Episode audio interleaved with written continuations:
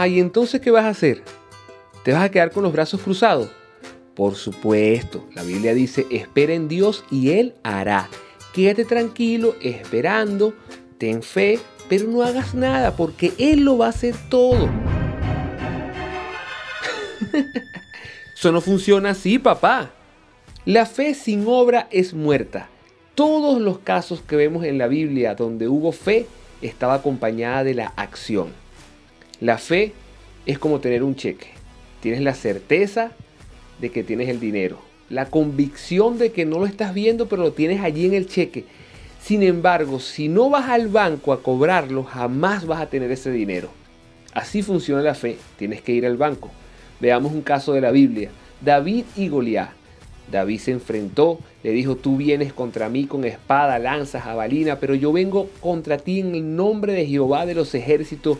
David oró, reprendió, gritó, todo lo que tú quieras, pero tomó una piedra y la lanzó. Y fue esa acción la que activó la fe y hizo que el gigante muriera. Así que la fe sin obra es muerta. No te quedes con los brazos cruzados. Eso no funciona así, papá. y recuerda, arroba Isdaviel por todas las redes sociales. Si tienes una pregunta, si tienes una idea, para eso no funciona así, papá. Simplemente escríbeme, arroba Isdaviel.